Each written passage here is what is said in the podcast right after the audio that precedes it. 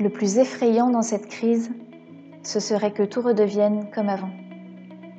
Éric Orsena. Ouvrez grand vos oreilles, le comité Grand Lille se digitalise avec ses cafés de l'après.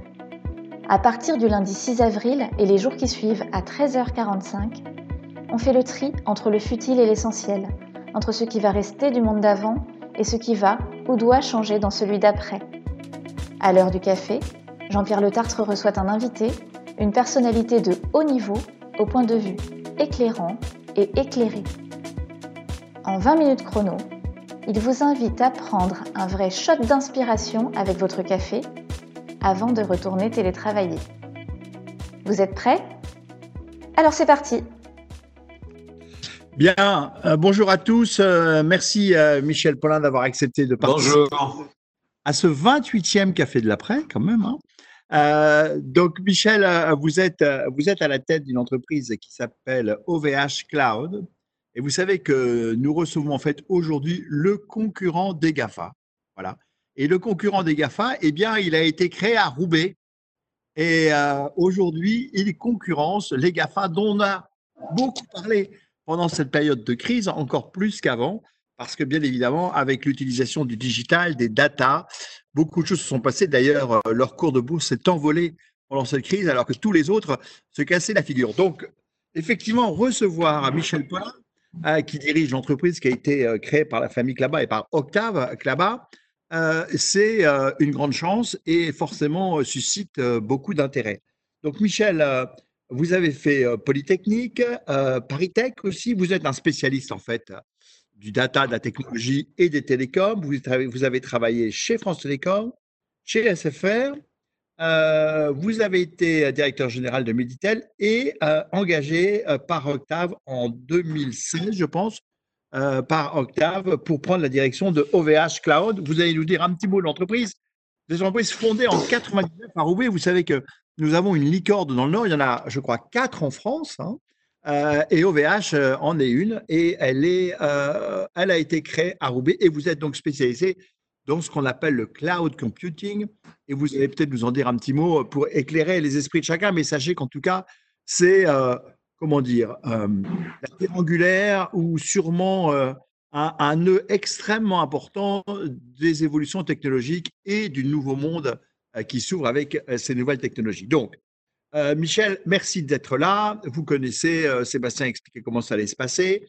Donc, ma première question, c'est en fin de compte, dites-nous quelques mots sur OVH Cloud pour que chacun connaisse l'entreprise et surtout, expliquez-nous comment un nain peut vivre à côté de géants comme Microsoft, Google, Microsoft, euh, écoutez, alors OVH Cloud, c'est effectivement c'est un opérateur de cloud, comme son nom l'indique, et nous avons changé de, nom pour euh, clarifier notre positionnement euh, cette année, au, moment du 20e anniversaire de la création de l'entreprise. Qu'est-ce que c'est que le cloud hein? C'est en fin de compte la capacité de traiter, stocker, gérer des données et de les mettre dans un modèle qui est mutualisé et donc permet de proposer aux clients d'utiliser à la demande ces ressources et puis aussi d'avoir un effet, donc c'est de la flexibilité, mais aussi parce qu'on mutualise, d'avoir des prix qui sont extrêmement compétitifs. J'ai envie de dire que c'est un petit peu, euh, je fais une analogie dans le transport, la différence entre la voiture individuelle et euh, le transport en commun.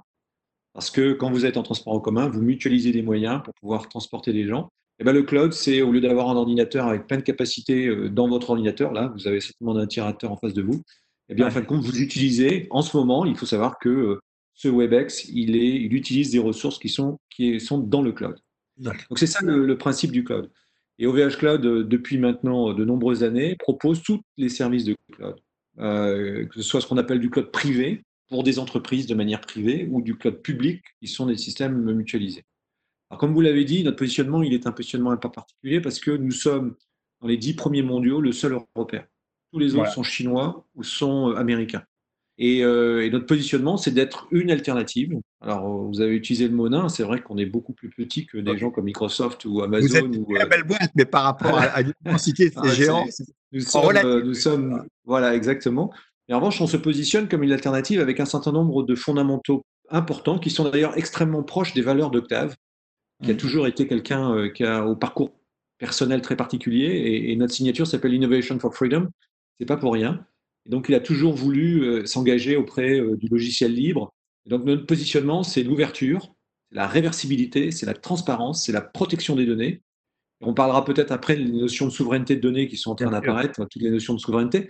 Mais nous, on est en train de dire que les données appartiennent d'abord aux entreprises, aux particuliers, et qu'il est important de les protéger. Et ce qu'on peut remarquer, c'est que tout ce que l'Europe a fait avec travers le RGPD, le fameux RGPD, la tout l'environnement, ce n'est pas du tout une loi universelle. C'est au contraire quelque chose qui est minoritaire dans le monde. Il faut savoir que la majorité des pays aujourd'hui ne protègent pas la donnée. Je ne parlerai pas de la Chine, dont on connaît aujourd'hui euh, qu'elle en fait une utilisation pour euh, être capable de surveiller la population. Mais partout dans le monde aujourd'hui, la protection des données ne sont pas, ne sont pas protégées. Et donc, euh, OVH Cloud se positionne aujourd'hui comme quelqu'un qui protège les données et donc a un certain nombre de valeurs qu'il met dans ses produits pour être capable de se positionner comme une alternative. Par rapport à des acteurs qui sont souvent sous des régulations, et on parle beaucoup du Cloud Act, dans lequel ben, on, on, peut avoir accès à des données même en extraterritorialité. Donc c'est ça aujourd'hui. Mais j'ai envie de dire qu'au-delà de la technologie, OVH Cloud, c'est une entreprise européenne avec un ancrage très fort sur euh, la région du Nord, puisque euh, dans le Nord, euh, elle a été créée à Roubaix. C'est là où nous avons notre principal centre aujourd'hui de développement. C'est là où nous avons beaucoup de collaborateurs. Mais de plus encore, nous avons beaucoup de data centers aujourd'hui à Roubaix, à Gravelines, qui, qui hébergent les données. Et puis nous avons une usine. Et Octave, depuis quelques années, a voulu euh, être capable de créer des emplois industriels à Croix. Nous avons une usine à Croix où nous créons nous-mêmes nos serveurs, nous développons nos serveurs. Et au moment de la crise où on parle de résilience, eh bien, OVH euh, Cloud a démontré qu'il avait un modèle très intéressant. Donc, c'est euh, une entreprise qui est à la fois une grande entreprise au sens nous couvrons le monde, nous avons des data centers partout dans le monde, mais qui est très ancrée dans son territoire. Non, mais je veux dire que, pour ceux qui connaissent Octave, c'est un homme tout à fait exceptionnel et effectivement, il a créé quelque chose qui est unique, en fait, puisque vous êtes, au fond, l'opérateur cloud euh, de l'Europe, le seul existant, et avec des valeurs euh, qui sont nos valeurs, les valeurs européennes de société, etc. C'est ça qui est important. Donc, avec cette notion de protection de la personne euh, et, de protection des données et de liberté. Et je veux dire, on doit absolument soutenir l'arme OVH Cloud contre euh, les risques de, de, dictature euh, d'un certain nombre de grandes entreprises du type GAFA ou de dictature politique comme la Chine. Alors, on va revenir sur ces questions de souveraineté, mais avant, euh, parlez-nous un peu de la crise. Bon, la crise a effectivement boosté en fait hein, l'utilisation des données des datas, ou du moins, elle a, ce que je dis souvent, elle les a rendus très populaires ces outils, puisque tout le monde est venu à s'en servir plus peut-être de professionnels. Dites-vous, dites-moi comment, ou dites-nous, pardon, comment euh, ça s'est déroulé pour, euh, OVH, cette crise, euh, et comment vous avez pu faire face aux enjeux qui ont été aussi pour vous, pour une part aussi des enjeux d'activité liés au confinement. Tout à fait. Alors, euh, je ne veux pas dire qu'on a eu de la chance parce qu'on n'a pas eu de chance, mais euh, nous avons eu euh, des, signes avant-coureurs puisque nous avons des opérations aujourd'hui en Australie, en Asie. Et donc, dès le mois de février, nous avons vu l'importance du risque. Et donc, nous avons été, par exemple, contraints de fermer nos bureaux à Singapour.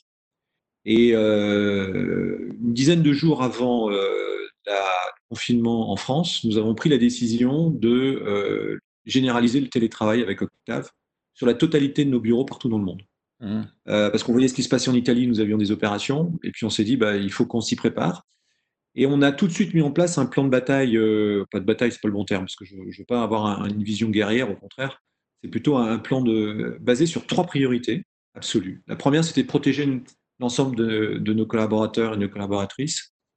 Euh, et j'y reviendrai. Le deuxième, c'était comment on garantit la pérennité et euh, de l'ensemble de nos services, d'autant que nous hébergeons beaucoup de services qui sont des services de santé ou des services d'urgence, des SAMU, des choses comme ça. Et donc, il était primordial que nous garantissions euh, pour l'État, mais aussi pour toutes ces collectivités ou pour toutes ces entreprises, la pérennité et, la garantie de nos services. Et le troisième, c'est comment nous participions à l'effort de solidarité. Je vais revenir sur ces trois points-là pour expliquer comment on a fait ça. Qu'est-ce qu'on a fait? C'est qu'on a établi tout de suite ces trois principes comme étant les priorités de l'entreprise pendant la crise. Et nous avons mis un comité euh, tous les matins qui se réunissait tous les matins à 9h dans l'ensemble euh, des principaux euh, managers de l'entreprise pour définir comment nous allions être capables d'appliquer ces, priorités. Et donc, donc, on a fermé tous nos bureaux. nous avons, et c'est toujours le cas, nous avons aujourd'hui à peu près presque 1600 collaborateurs en télétravail partout dans le monde. Euh, et nous avons complètement, radicalement changé le mode de travail que nous avons dans nos data centers, parce que là, il y a de la présence physique, ou dans nos deux usines, celle qui est de Croix ou celle de Beauharnois dans au Québec, dans lesquelles on a complètement, radicalement changé le mode de fonctionnement avec euh, des équipes qui ne se croisent pas, avec euh, des sens de, travail, avec tous les fameux gestes barrières, ou en tout cas de distanciation. Et on a vraiment changé ça. On a mis en place aussi des, hum, comment dire, des réunions avec des, médecins, et je remercie vraiment le médecin d'OVH qui nous a aidés euh, dans toute cette période-là pour euh, aider, rassurer, euh, donner de l'information. Il venait sur les sites pour indiquer qu'est-ce qu'on devait faire, comment on devait le faire. Il nous a beaucoup donné d'avis, donc je leur remercie. Et ça a été quelque chose sur lequel on s'est mobilisé collectivement pour pouvoir être capable de protéger. Le deuxième, ça a été garantir la, pérennité de nos services. il y avait deux sujets. Il y avait faire en sorte que nos services fonctionnent tout le temps, parce que le cloud, comme je le disais, c'est essentiel sur un nombre d'activités.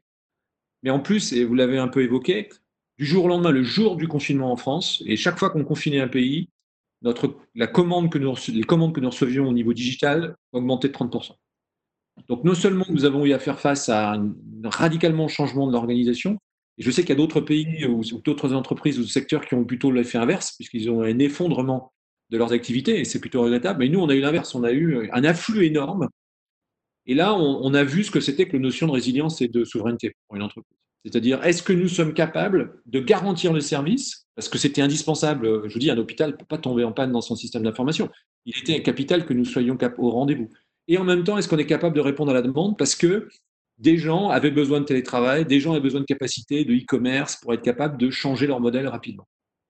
Et donc pour nous, ça a été euh, un défi euh, et j'ai envie de dire que j'ai été euh, estomaqué, stupéfié par la capacité des équipes à se mobiliser à Croix, à Roubaix, à Gravelines, mais aussi dans les autres centres partout dans le monde.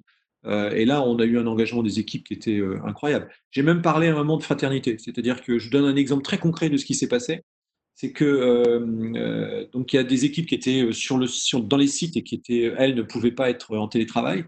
Et certains techniciens, ingénieurs qui, eux, étaient dans les fonctions de télétravail, se sont portés volontaires pour être une équipe de réserve pour aller dans les sites où là, il fallait s'exposer. Et donc ça, je trouve que c'est extrêmement touchant de voir que d'un côté, on avait euh, la réponse du marché qui demandait qu'on ait plus de services, mais de l'autre côté, en interne, des équipes qui ont vraiment réagi pour être capables euh, de, de, répondre à la demande. Donc nous, on a dû faire face à ça. Et le fait que nous construisons nos data, centers, que nous construisions nos serveurs nous-mêmes, c'est-à-dire qu'on n'avait pas à aller euh, dépendre d'un sous-traitant chinois quelque part ou d'un sous-traitant en Asie, nous a permis de répondre euh, tant bien que mal. Et au début, ça a été un peu compliqué. On a toujours d'ailleurs des, petits sujets à régler en permanence, parce que vous imaginez, ce n'est pas du jour au lendemain que vous êtes capable d'augmenter 30% votre capacité de production. Mais on a été capable de répondre à la majorité des cas à ces demandes. Donc là, c'est vraiment un sujet qui était euh, important. Et, le dernier sujet, c'est la solidarité.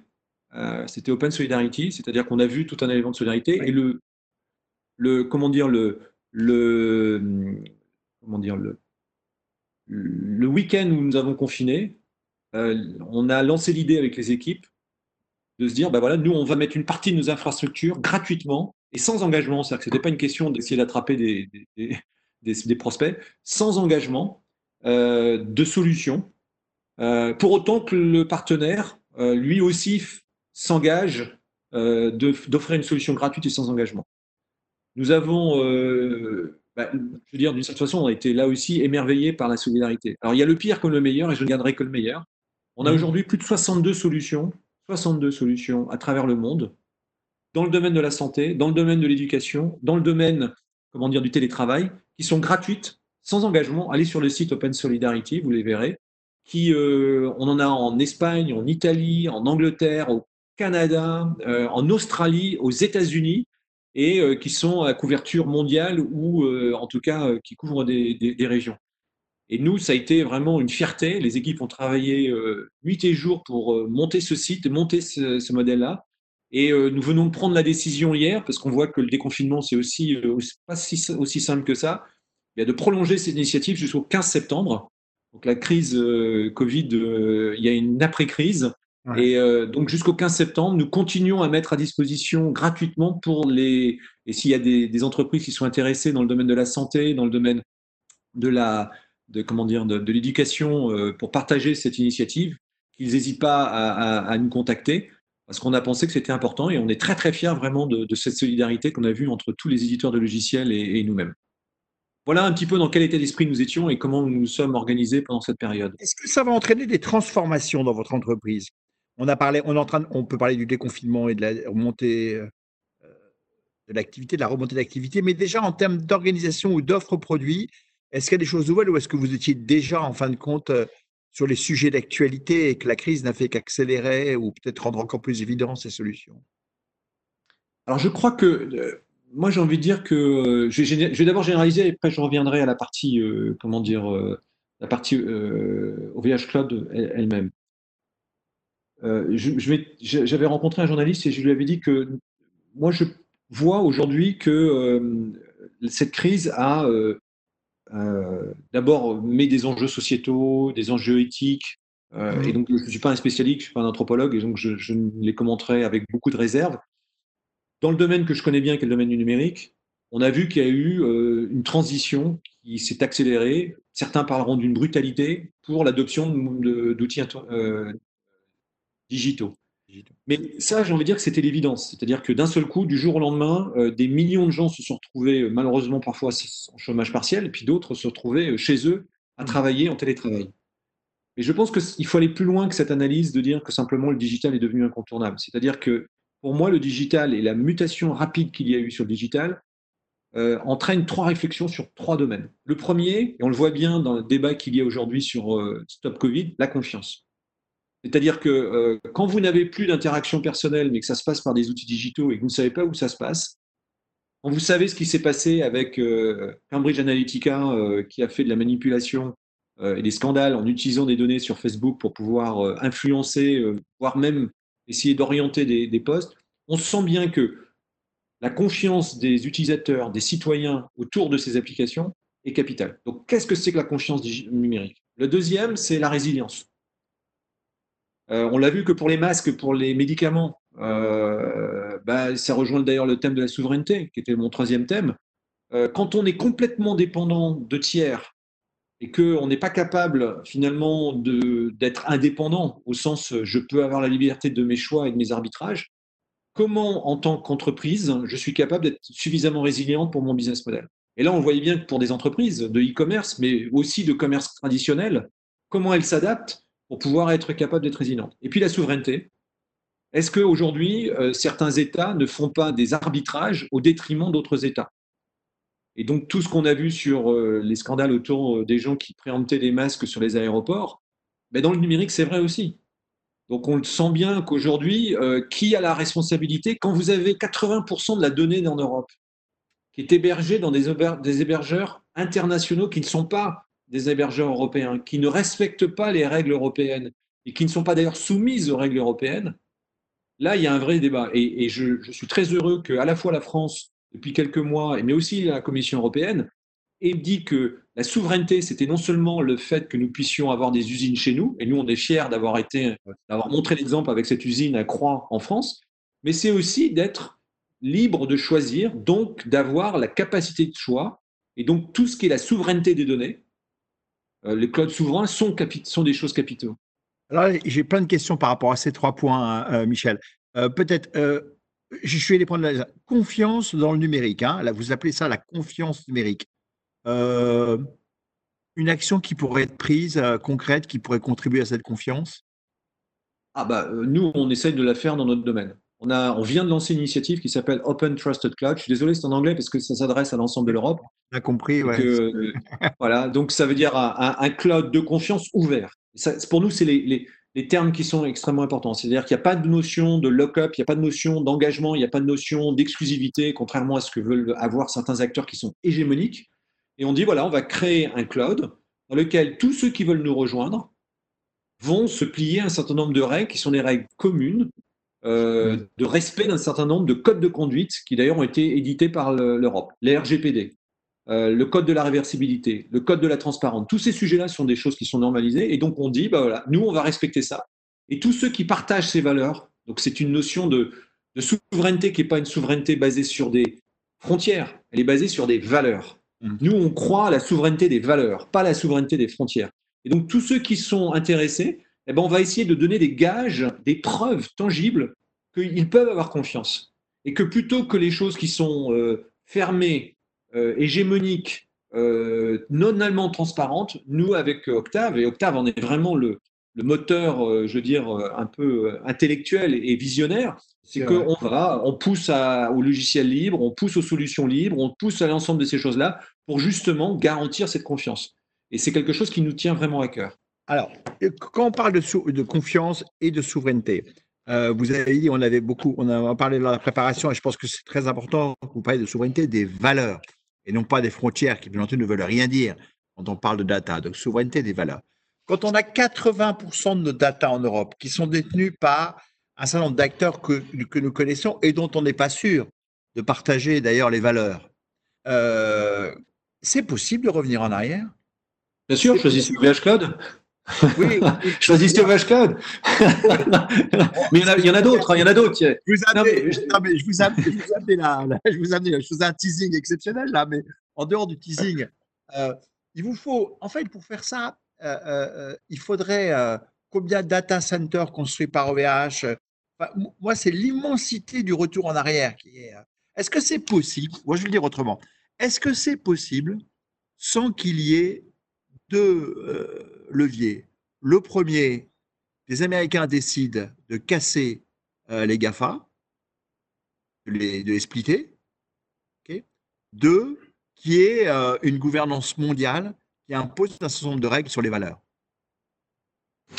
Alors, sur ces deux sujets-là, sur la deuxième, je, je, suis un peu sceptique et voire inquiet parce que quand je vois ce qui s'est passé, même au niveau européen, sur la crise de, euh, du Covid, je, comme je le disais, ces crises elles sont pour le meilleur et parfois pour le pire. Hmm. Donc euh, l'ONU aurait, pu être certainement cette gouvernance qui aurait pu faire ça, mais on voit euh, même l'OMS est, décrié. Sur le, premier sujet qui est le démantèlement des GAFAM, c'est clair qu'aujourd'hui, ils ont des positions tellement hégémoniques dans plein de secteurs qu'on voyait que dans le domaine, par exemple, de la recherche, de ce qu'on appelle le search, qui est aujourd'hui euh, bah, Google, et je crois qu'il a 99% du marché. Donc, euh, c'est mmh. clair qu'il y a 20 ans ou 30 ans, euh, ces sociétés-là auraient certainement fait l'objet de d'antitrust, comme disent les Américains, qu'on mmh. n'a pas aujourd'hui. Donc, je pense que c'est un débat. Malheureusement, c'est pas nous qui décidons, puisque c'est plutôt des antitrusts européens ou américains. Donc nous, modestement, acteurs du Nord, eh ben, on se bat avec nos petits moyens, mais en même temps, c'est 300 millions d'investissements chaque année. Et donc, nous investissons 300 millions chaque année. Et nous pensons aujourd'hui que nous avons, avec l'écosystème européen, c'est-à-dire qu'on n'est pas seul, et, c'est important qu'on soit aligné, qu'on soit ensemble, parce que oui, face à ces mastodontes qui ont énormément de puissance, s'il n'y a pas une, cohésion des valeurs, mais aussi une cohésion euh, de, comment dire, d'action, eh bien, euh, ce sera très difficile de résister à ces, rouleaux compresseurs. Donc nous, on y croit, et en tout cas, on, on milite énormément pour le faire. Et j'ai envie de dire qu'il y a beaucoup de dynamiques qui le prouvent il y a des dynamiques publiques, il y a des dynamiques privées. Euh, tout ce qu'on a lancé sur Open Solidarité démontre qu'il y a euh, un, attachement fort à l'ensemble de ces valeurs. Et euh, aujourd'hui, tout ce qui est la démarche que fait le gouvernement Bruno Le Maire, qui pousse à un cloud souverain, un cloud de confiance français, et qui souhaite d'ailleurs que ça aille au niveau européen avec un projet qui s'appelle Gaia X, prouve qu'il y a des. Thierry Breton doit aider aussi, parce que Thierry Breton connaît bien ce sujet. Et il a, il a pris une position publique très très intéressante sur justement l'impérieuse nécessité, l'impérieuse nécessité d'un cloud de confiance européen pour l'ensemble des données industrielles en Europe pour préserver nos libertés, mmh. mais aussi préserver nos emplois d'avenir. Donc chaque fois que je m'adresse là à, tous ceux qui nous écoutent, chaque fois qu'un entrepreneur choisit aujourd'hui directement ou indirectement, peut-être sans le savoir, à travers son intégrateur ou à travers un logiciel, eh bien d'héberger ces données euh, en dehors des hébergeurs français et européens, eh bien moi je peux vous dire aujourd'hui que euh, c'est un mauvais choix. C'est un mauvais choix pour la région, c'est un mauvais choix pour Roubaix, c'est un mauvais choix pour la France, c'est un mauvais choix pour l'Europe, mais c'est un mauvais choix pour nos enfants. Au fond, au fond notre, on, a, on, a, aussi chacun notre rôle en fait dans ce domaine, hein, de sauvegarder nos valeurs et donc de sauvegarder nos data, hein, puisqu'au fond les deux sont liés. Hein. On, peut perdre de la souveraineté et aussi du respect de nos valeurs si on perd de la data. Vous dites au fond, c'est un peu comme dans l'environnement, quoi. On a des comportements citoyens à avoir par rapport à ça. Exactement. On doit, faire du tri on doit faire du tri sélectif et s'abonner à, un cloud d'OVH. Bah écoutez, oui, mais pas qu'OVH, parce que je ne voudrais pas non plus qu'on le ramène qu'à nous. Je pense qu'il existe des entreprises en Europe qui. Euh, la filière numérique européenne, elle est, elle est réelle, elle existe. Et il faut, il faut arrêter de se tourner systématiquement pour la Californie pour croire qu'il n'y a que là qui est la solution. Je pense que ce serait une grosse erreur. Et, pour moi, c'est, ce serait, c'est quelque chose sur lequel nous, on, on essaie de militer, comme quoi ces solutions existent, elles sont, elles sont là et sans hégémonie inverse. C'est-à-dire que euh, on veut pas tomber dans l'excès inverse. On veut tomber dans le fait que les gens doivent avoir le choix parce que euh, c'est important. Euh, vous savez, il y a eu un débat sur le Covid, Stop Covid, l'application Stop Covid. Donc on avait peur, on avait peur que les données soient visibles par les États et à raison. Et donc on a demandé une visibilité pourquoi les données de santé seraient hébergées et on serait plus sécurisé si elles sont chez des GAFAM? Est-ce qu'on a plus confiance Et c'est le cas aujourd'hui. Hein. En Angleterre, l'ensemble des données de santé sont hébergées par Google. Est-ce que vous pensez aujourd'hui que c'est mieux ou moins bien que les États? J'en suis pas sûr. Et je pense qu'il faut que là, on soit transparent, qu'il y ait une, vision citoyenne des choses, dans lequel euh, il y a eu des scandales autour de ces GAFAM sur l'utilisation des données. Et quand on voit aujourd'hui qu'ils veulent vendre de l'assurance ou qu'ils veulent s'allier avec de l'assurance avec les données de santé, je pense que c'est des débats éthiques qu'il faut qu'on ait au moins. Et ensuite, chacun pourra décider en toute transparence et en tout état de cause. Mais au moins qu'on ait le débat. Et que je crains souvent que ces débats-là n'apparaissent pas, ou c'est un peu le petit haut de l'iceberg, et les gens ne se rendent pas compte de leurs conséquences à accepter une sorte de fatalité, comme quoi, bah non, bah, de toute façon, la messe est dite, ces acteurs américains ont gagné. Eh bien non. Non, non. Avec Octave, on est convaincu qu'aujourd'hui, euh, il y a des alternatives, jouons-les. Et l'État a son rôle, les entrepreneurs ont leur rôle, les citoyens ont leur rôle. Bien, je pense que c'est un message entendu et, vous avez raison. Euh, au fond, le citoyen, nous sommes peut-être en sous-estimation euh, du monopole qui est en train de se créer sur les data et des conséquences que ce monopole aura sur notre vie au quotidien. En fait, c'est ça que vous nous dites. Et, je, terminerai sur une chose, c'est que pourquoi j'ai la conviction aujourd'hui que nous avons la solution? Regardez les startups européennes et les startups françaises. C'est le vivier aujourd'hui de tous les rachats des grands opérateurs américains. Les laboratoires d'intelligence artificielle, où sont-ils? Ils sont en France, ils sont à Zurich, ils sont à Berlin. C'est là où sont les, Donc nous avons les ingénieurs, nous avons les talents, nous avons les, les marketeurs, nous avons les compétences dans les grandes universités et les grands euh, comment dire, écoles, à l'EDEC, eh bien, on forme des gens qui aujourd'hui sont attirés et sont, comment dire, exactement, et qui sont aujourd'hui aspirés. Pourquoi accepter le principe que systématiquement nos pépites doivent être vendues? Pourquoi on ne peut pas euh, les travailler? Donc nous, le choix que nous avons fait avec cet écosystème, avec Octave, c'est que nous essayons de donner la chance à ces startups. Donc aujourd'hui, tous nos outils que nous utilisons, eh ben, on essaye de les faire et de, comment dire, de les, d'aider les startups en les prenant et en prenant le risque. Et donc, vous prenez un risque. Et moi, j'engage tous les grands groupes du Nord à nous prendre et à prendre ces startups, à prendre le risque de l'écosystème régional, national, européen. Parce que oui, c'est, vous savez, c'est ce que j'appelle le syndrome IBM. Dans les années 80, euh, et IBM à Lille, on connaît bien, puisqu'il y avait un grand centre, euh, à IBM, eh bien, euh, quand vous étiez dans les années 80, personne ne vous reprochait de prendre le choix IBM. Aujourd'hui, personne ne va vous reprendre le choix de prendre un AWS, un Google ou un Azure. Mais sachez qu'en est la conséquence. La conséquence, c'est que vous donnez vos données à des tiers qui ne sont pas sur les mêmes valeurs, qui ne sont pas sur les mêmes juridictions, qui sont couverts par le Cloud Act et dont on ne saura jamais comment euh, M. Trump va les utiliser in fine. Et donc, je pense qu'il y a une responsabilité sociétale de l'État, et l'État doit jouer son rôle, mais on a tendance toujours à déporter la faute à l'État. On dit souvent l'État ne joue pas son rôle, mais les citoyens et les entrepreneurs doivent aussi jouer leur rôle. Et en niveau local, c'est encore plus vrai. Bien, message reçu, Michel. Alors, euh, Sébastien, est-ce qu'il y a des réactions à ces messages ou des questions? Oui, il y a plein de questions. Vous m'entendez bien là? Ouais Très bien, oui. Très bien. Très bien. Alors, il y a plein de questions et je vais commencer par celle de Jérôme qui vient d'arriver, qui est sur le sujet dont on vient de parler.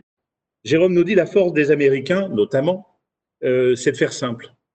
Et donc, OVH euh, Cloud, euh, votre UX, vous, en êtes content? Alors, la question, je la pose mal parce qu'elle n'est pas posée comme ça. Mais globalement, est-ce que c'est pas aussi de ce côté-là que vous avez à travailler sur l'expérience client, la facilité d'usage, etc.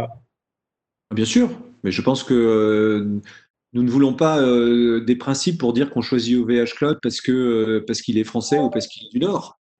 on a 1,4 million de clients et donc notre, euh, on fait beaucoup d'investissements en ce moment sur euh, l'ensemble de notre site web pour le rendre euh, plus simple, plus fluide. Et il y a tellement de progrès à faire que je resterai très humble. Et donc oui, et c'est vrai que ces entreprises-là, parce qu'il y en a ces grandes entreprises américaines, elles, elles, sont très performantes et elles ont des produits simples, elles ont, elles ont et d'ailleurs elles, souvent elles ont détruit plein d'autres entreprises qui ont essayé de faire la même chose et qui n'y ont pas réussi parce qu'elles n'ont pas été aussi efficaces. Donc ce sont de redoutables compétiteurs. Euh, et je n'ai pas du tout euh, la prétention de dire qu'OVH Cloud est parfait. En revanche, sachez que nous, on essaye d'avoir les moyens et on va faire de plus en plus d'efforts pour justement continuer à avoir des produits simples, performants, euh, qui respectent ces valeurs, qui sont aujourd'hui autour de ces modèles-là. Donc oui, oui, euh, on va continuer et en revanche, on est tout à fait conscient que parfois, on n'est pas forcément toujours au niveau. Hein. Alors, merci. Je, me rends compte que je ne suis pas le seul à ne pas connaître le Cloud Act. Vous pouvez nous en dire un mot, nous demande euh, André? Oui, bien sûr. Le Cloud Act, c'est une juridiction américaine qui a été euh, signée par Donald Trump qui donne un droit extraterritorial à, à comment dire, à, à la, justice américaine. C'est-à-dire que, qu'est-ce que ça veut dire? Un juge américain, quelque part dans l'Indiana, veut avoir des données sur quelqu'un euh, et, euh, et, ben, il va demander à l'hébergeur américain de lui fournir ces données. Et je n'en veux que pour preuve, hein, c'est public. Vous allez sur les sites de Google, vous allez sur les sites de Azure, il y a des centaines ou parfois même des milliers en Europe de demandes faites par la justice américaine pour accéder à ces données, même si physiquement elles sont en Europe. Donc c'est une extraterritorialité. Donc il faut savoir que les données hébergées chez un hébergeur américain aujourd'hui ne sont pas sous la juridiction européenne, elles sont sous la juridiction américaine. Il n'y a que les États-Unis qui font ça.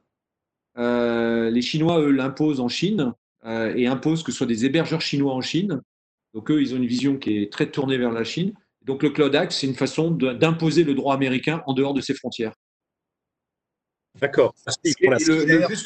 La, la, conséquence de ça, c'est le rapport qu'avait fait un député, c'est que l'inquiétude qu'il y a, en particulier pour les entreprises, c'est que ça peut être utilisé aussi pour euh, vous casser. Et en particulier, euh, vous savez ce qui s'est passé sur euh, un certain nombre de grandes entreprises dans le domaine financier, dans le domaine industriel, où les emails de ces entreprises avaient été interceptés par la justice américaine et qui ont justifié la capacité à leur imposer soit des modifications par rapport à leur stratégie et surtout beaucoup plus euh, de pénalités et des milliards de dollars ont été exigés. C'est le rapport Gauvin.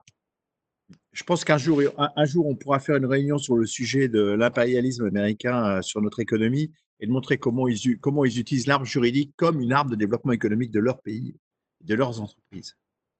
C'était le, propos du rapport de, Raphaël Gauvin. Il y a un excellent bouquin d'ailleurs sur euh, l'affaire Al-Samji et de. Alstom. il s'appelle. enfin bref. On y reviendra un jour. Allô? Ouais, alors Jean-Pierre a disparu. Bah, je vais, comme, comme, ça, je vais continuer. Il va nous retrouver. De temps en temps, il fait des blagues comme ça. Euh, je pense que c'est sa bande passante peut-être ou son Wi-Fi. Euh, question d'ailleurs de Maxime euh, pour devenir big. Est-ce que c'est pas aller en bourse la solution pour vous? Non, je pense que la première solution, c'est de continuer à croître euh, de manière vertueuse et euh, à poursuivre en tout en conservant nos, valeurs, à proposer des solutions qui soient des solutions innovantes, comme disait, simples, euh, ce qu'on appelle nous le cloud smart. et donc ça, c'est vraiment la première chose. La bourse, c'est un moyen de financement. Un moyen euh, d'accélérer ou pas la capacité de financement. La chance que nous avons, et je veux dire que la crise nous a révélé, c'est qu'aujourd'hui OVH Cloud euh, continue à croître, investit de manière, euh, comment dire, euh, vertueuse, et clairement, nous n'avons pas aujourd'hui de, de besoin de financement premier. C'est quelque chose qui pourrait être envisagé, et on est en train de faire toute une réflexion stratégique pour les cinq prochaines années, et c'est un des moyens qui pourrait être envisagé pour accélérer la croissance. Mais ce n'est pas une obligation pour nous. Très bien, bah, la, précision, euh, la précision est faite. Tant que vous pouvez rester indépendant, j'imagine que c'est votre choix. Ah, L'indépendance euh, pour Octave, euh, vous le savez, vous l'avez eu l'occasion de le rencontrer plusieurs fois. C'est quelqu'un qui a une histoire particulière, qui sait ce que c'est, comme il me dit. Souvent, il dit Je sais ce que c'est que d'avoir perdu sa liberté, puisque c'était sa jeunesse.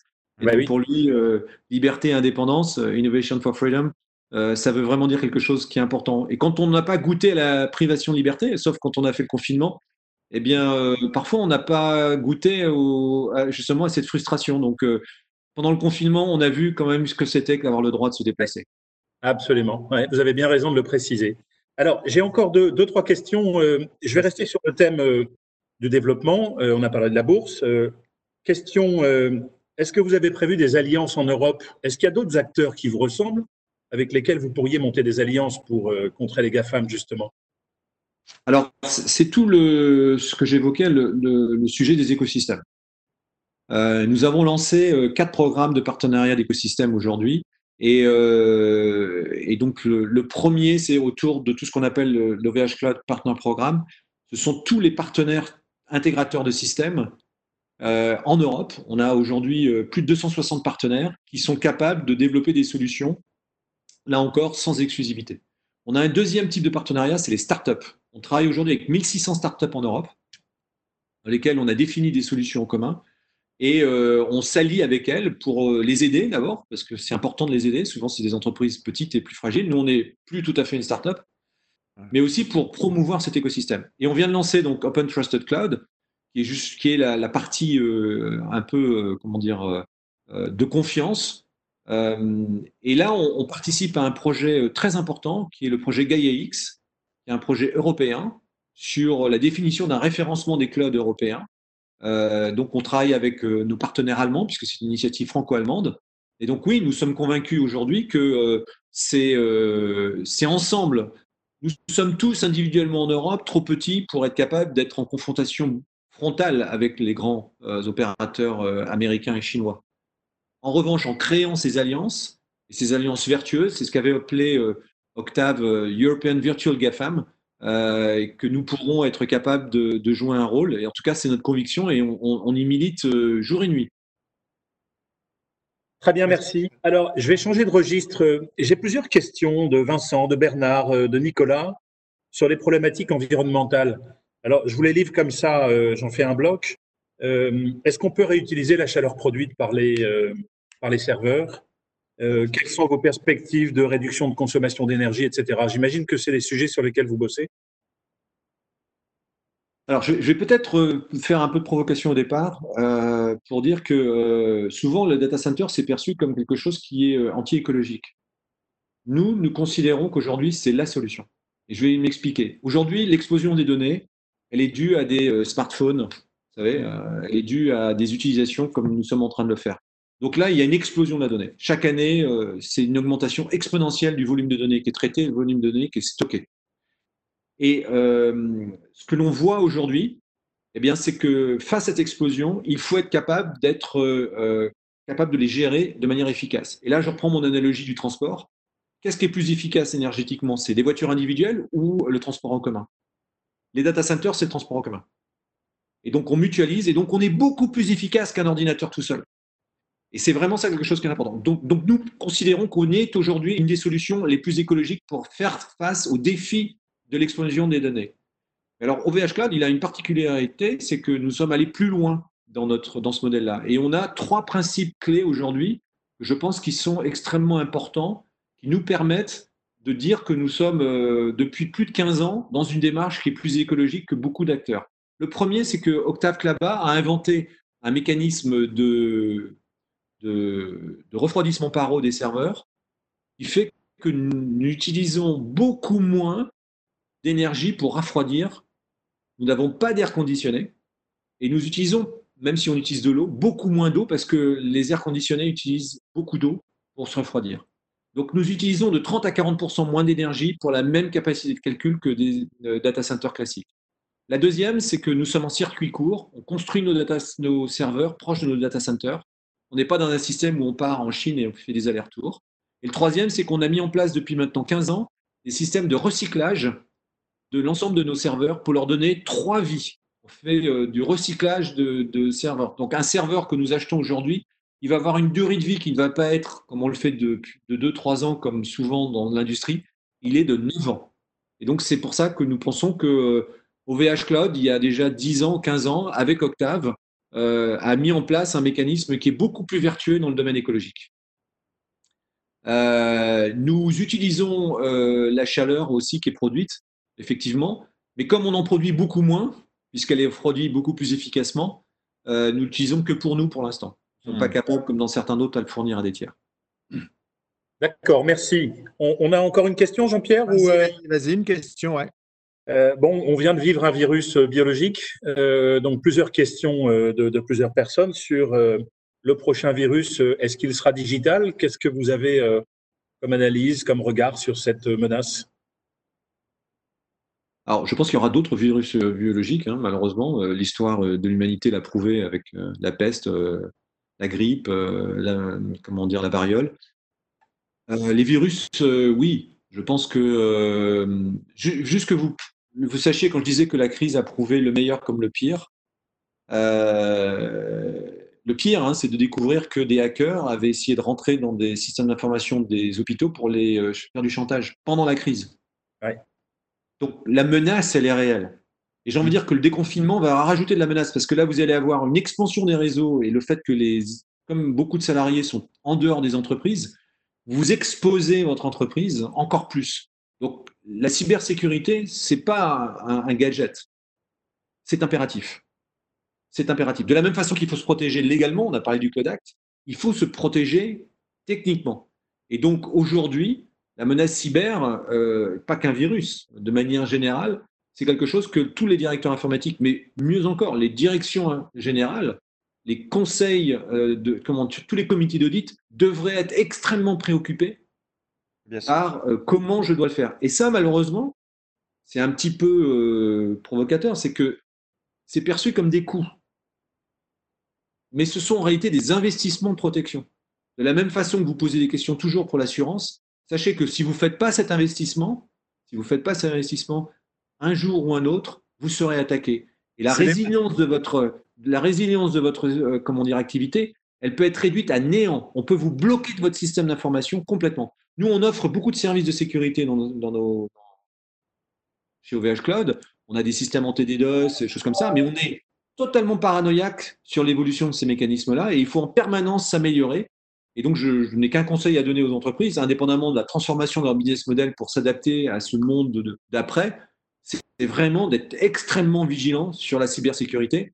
C'est une question parfois de vie ou de mort. Ça peut vous, et on connaît des, entreprises qui ont été tuées à cause de, mécanismes de, de, cyberattaque, sans parler des États. Hein. Pour revenir, pour revenir deux secondes aux alliances que vous pouvez faire euh, pour euh, avoir euh, nos systèmes européens de protection des datas euh, et de sauvegarde des datas. Au fond, hein, vous connaissez bien le monde des télécoms. On a quand même au niveau de l'Europe des grands opérateurs téléphoniques, hein, et pas uniquement en France. Hein. on a quand même des, acteurs qui ont une, puissance de feu qui est forte, euh, pas uniquement en Europe, mais mondialement aussi. C'est pas possible de créer euh, entre les télécoms, les technos, des alliances pour essayer d'avoir ses propres data centers en Europe? Ma question est. Parce que la puissance euh, qu'on génère en Europe est forte aussi. Oui. Euh, une partie de, ces acteurs-là sont dans le projet Gaia X.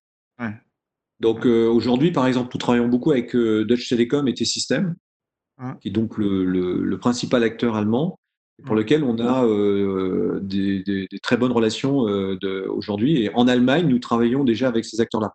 Donc oui, je suis convaincu que le secteur des télécoms est un secteur qui est un secteur qui euh, euh, forcément euh, est un secteur connexe, parce que ce n'est pas exactement du cloud. Parfois, ils ont des activités de cloud, mais c'est un secteur de connex. Mais aujourd'hui, euh, on, a la conviction, enfin la, forte conviction, qu'on est capable aujourd'hui euh, de s'associer avec eux pour offrir des solutions qui soient des solutions européennes. Et hmm. donc, ils sont forcément dans l'équation. Pour nous, il n'y a, pas d'enjeu. Après, les plus gros acteurs aujourd'hui dans le monde ne sont pas des opérateurs télécoms dans le cloud. C'est-à-dire qu'il euh, faut jouer des, une capacité euh, d'avoir euh, des, Parce que c'est un métier très particulier dans lequel il faut rester focalisé.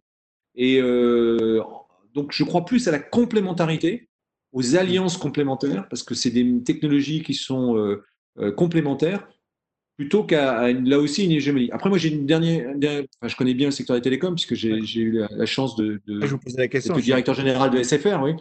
C'est qu'il faut juste comprendre que en Chine, vous avez un milliard d'utilisateurs, euh, trois opérateurs.